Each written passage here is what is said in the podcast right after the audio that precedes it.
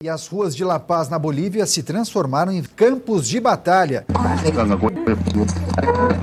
El respeto constitucional, ha habido fraude. Pedimos nuevas elecciones. Bolivia. The nation is still dealing with the fallout of a disputed election. Sejam bem-vindos e bem-vindas ao nosso QG, ensaios do mundo contemporâneo diretamente para você. Aqui quem fala é Lucas Dias e hoje falaremos sobre a crise política da Bolívia. As eleições na Bolívia, marcadas para o próximo dia 18, estão se aproximando e esse evento vai ocorrer cercado de muita expectativa. No ano passado, o país enfrentou um golpe de Estado seguido de diversos protestos violentos. A Bolívia vive desde então um verdadeiro estado de exceção, com um governo não eleito e muita instabilidade política. Por causa dessa instabilidade e violência, Luiz Arce, o candidato favorito para ganhar as eleições e o ex-ministro da Economia, pediu nesse último dia 7 que a ONU acompanhasse o pleito, a fim de garantir a vontade democrática da população. O medo do candidato é de que a oposição não aceite o resultado das urnas e tente um novo golpe. Esse receio é justificável por conta do país ter uma longa história de golpes registrados. O mais recente deles foi justamente contra Evo Morales, o apoiador de Arce, em uma eleição polêmica. O ex-presidente boliviano chegou ao poder em 2006, sendo o primeiro indígena a conquistar esse feito, mesmo que esse grupo seja majoritário na Bolívia. Morales foi eleito prometendo reescrever a Constituição, dando mais poder aos indígenas, o que irritava aqueles que não faziam parte desse grupo social. No seu primeiro ano de governo, Morales conseguiu aprovar um projeto de reforma agrária, distribuindo terras para os mais carentes. Além disso, ele nacionalizou o gás, dando ao Estado o poder de controle de operações de empresas estrangeiras no país. Naquele mesmo ano, ele ainda enfrentou protestos violentos entre grupos políticos rivais, que deixaram 16 pessoas mortas. E o cenário só pioraria, uma vez que em 2008, apenas um ano depois, outros protestos estouraram no norte da Bolívia, deixando 30 mortos. Em janeiro de 2009, a nova Constituição foi aprovada com 60% dos votos. Isso ajudou ele a ser reeleito naquele mesmo ano. E o início desse segundo mandato foi marcado pela nacionalização da energia. Depois de tornar quatro empresas estatais, o governo boliviano passou a controlar 80% da energia do país. Aquele ano se encerrou com mais protestos contra o plano governamental de aumentar o preço da gasolina. Essas manifestações foram ouvidas e o governo desistiu da ideia. Em vez disso, os preços dos alimentos básicos é que foram elevados. O resultado foram mais protestos violentos. A revolta popular aumenta e em 2012 diversos protestos vão explodir pelo país. A polícia se junta à população pedindo um aumento salarial, e o governo acusa estes de criar um cenário político propício para o golpe, mas acaba negociando 20% de aumento para os policiais. Em maio de 2013 acontece o evento que mais irritou a oposição do Morales. A Suprema Corte Boliviana decidiu que, mesmo que um presidente, pela Constituição, só possa cumprir dois mandatos, o Evo Morales teria direito a uma terceira eleição. O argumento principal para essa manobra era de que, como a Constituição foi modificada durante o primeiro mandato do presidente, aquela eleição não contaria. 2013 e 2014 foram dois anos importantes para o desenvolvimento da Bolívia. O país lançou seu primeiro satélite de comunicações, planos para a construção do primeiro reator nuclear foram iniciados e o salário mínimo foi aumentado em 20%. Esses marcos desenvolvimentistas ajudaram Morales então na sua segunda reeleição. Em 2016, o presidente e seus aliados tentaram, através de um referendo, possibilitar Morales a cumprir um novo mandato, que já seria o seu quarto. A população, por uma pequena margem, porém, rejeitou. Apesar disso, em 2017, o Tribunal Constitucional aprovou a sua candidatura. Os organismos internacionais passaram a intervir. A Corte Interamericana de Direitos Humanos condenou a atitude declarando essa como uma violação dos direitos fundamentais democráticos. A mesma postura foi tomada pelos seus opositores. Mas a eleição aconteceu. Em outubro de 2017, no primeiro dia de apuração, com 83% das urnas conferidas, os resultados apontavam para um segundo turno. Só que no dia seguinte, o cenário mudou de uma forma estranha. Na Bolívia, o candidato para vencer em primeiro turno precisa obter 40% dos votos e mais uma margem de 10 pontos percentuais sobre o segundo colocado. E no segundo dia de apuração, com 95% das urnas apuradas, o Morales foi eleito presidente em primeiro turno. Os opositores acreditaram em uma violação das urnas e as organizações internacionais como a União Europeia e a Organização dos Estados Americanos pediam por um segundo turno. A OEA chegou até mesmo a pedir que o processo eleitoral fosse anulado e recomeçado.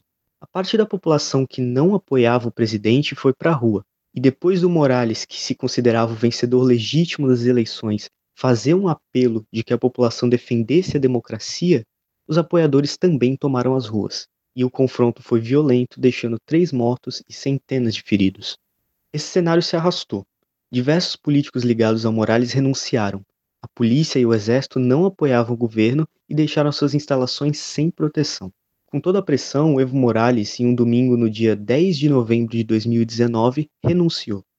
Esse ato foi repetido pelo Álvaro Garcia Lineira, que era o seu vice. Dessa forma, Morales deixou a presidência do país depois de 13 anos de mandatos consecutivos. Entre suas conquistas estão a diminuição do percentual de 63% da população abaixo da linha da pobreza para apenas 35%, a atração de quase 2 bilhões de dólares ao ano em investimento estrangeiro direto para o país e mais de 300 redes de multinacionais com 11% de crescimento em suas receitas ao ano. Com o apoio da polícia e as pressões das Forças Armadas, o argumento de que a saída do Morales traria estabilidade e amenizaria a escalada de conflitos que o país estava enfrentando contextualizou o cenário político para a chegada da carta de renúncia no Congresso boliviano. A oficialização do processo de renúncia se deu com a reunião dos deputados a fim de decidir quem assumiria a presidência. Os debates questionavam se convocariam-se novas eleições que honrariam os princípios democráticos ou se a presidente do Senado, a Janine Áñez, teria legitimidade para assumir a presidência, já que a linha sucessória prevista na Constituição boliviana configura esse cargo como algo equivalente a uma segunda vice-presidência. Segundo Evo Morales em uma entrevista à BBC, a OEA foi uma das responsáveis pelo golpe de Estado. Essa declaração se deu após a organização questionar a regularidade das eleições e a vitória do ex-presidente, baseando a acusação em estatísticas que indicaram a improbabilidade da margem percentual de sua eleição, além de assinaturas e registros falsos que foram apresentados como provas para verificar as denúncias de fraude. O posicionamento dos militares frente à brecha que a situação trouxe foi a contraposição à proposta de novas eleições. Uma consequência desse posicionamento foi o pedido das Forças Armadas para que o Evo apresentasse a sua renúncia. O cenário de protestos entre apoiadores e opositores do Morales intensificou as agressões entre os polos ideológicos. Com as renúncias coletivas e tantas irregularidades eleitorais, tornou-se evidente a ausência da ordem constitucional no país. O episódio que chamou a atenção do cenário internacional foi a agressão contra uma prefeita apoiadora do Evo. Patrícia Arce foi agredida por manifestantes que jogaram tinta vermelha no seu corpo, e ela também teve o seu cabelo cortado à força, sendo obrigada a caminhar descalça pela cidade enquanto era ameaçada com uma faca no pescoço. Os manifestantes clamavam para que a prefeita renunciasse aos seus ideais políticos. Diante desse acontecimento, a ONU apresentou sua manifestação sobre a crise política boliviana, declarando que as Nações Unidas deploram a violência e o tratamento desumano da prefeita no município de Vinto, bem como os ataques contra outras mulheres, homens, jovens, meninas e meninos. Meses depois dessa declaração, o Escritório de Direitos Humanos das Nações Unidas publicou um relatório onde denunciou assassinatos, torturas e prisões arbitrárias depois da renúncia de Evo Morales. De acordo com as investigações de funcionários do escritório, 20 dessas pessoas foram provocadas pelas Forças Armadas durante operações policiais.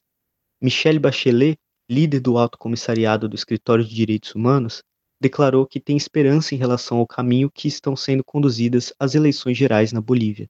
No próximo domingo, dia 18 de outubro, a Bolívia vai vivenciar sua tão esperada eleição presidencial, que, por conta da pandemia, já foi adiada três vezes.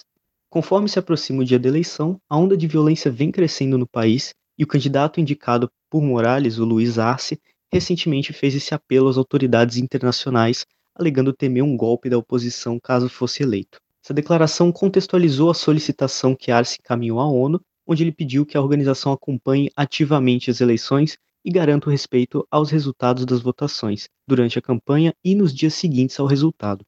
Em comunicado oficial, a organização assegurou o monitoramento de acordo com os padrões internacionais de respeito aos direitos humanos, promovendo o combate ao assédio moral e à violência contra as mulheres durante esse processo. O ex-presidente que teve a sua candidatura impedida pela justiça boliviana declarou nessa última quarta-feira que a oposição estaria planejando algo que evite a vitória de Luiz Arce de forma legítima. Segundo as pesquisas, o aliado de Morales aparece em primeiro lugar nas intenções de voto, com 30% das intenções concorrendo pelo partido Movimento ao Socialismo. Atrás do Arce está o ex-presidente Carlos Mesa, com 19% das intenções. E em terceiro lugar, com 11% das intenções, o líder fundamentalista Luiz Fernando Camacho, o principal opositor do Evo Morales, que se destacou devido ao seu radicalismo religioso, sendo classificado como um Bolsonaro boliviano. As previsões indicam a vitória do Arce com 40% dos votos necessários para vencer logo no primeiro turno. A ONU já comunicou que o enviado do secretário-geral, Jean Arnaud, trabalhará juntamente ao Supremo Tribunal Eleitoral da Bolívia para garantir o sucesso das eleições. Arnaud declarou que esse sucesso depende exclusivamente do respeito aos direitos constitucionais dos cidadãos, onde a liberdade para votarem sem sofrer intimidações ou qualquer tipo de abuso seja preservada, por fim, Arnaud também destacou o empenho da ONU em entender os interesses do povo boliviano e acabar com a violência e promover eleições democráticas. O QG de hoje chega ao seu fim. Convido vocês a seguirem a nossa página arroba Quarentena Global no Instagram e nós voltaremos na próxima quinta-feira com mais análises do QG. Fiquem saudáveis, fiquem seguros. Boa noite.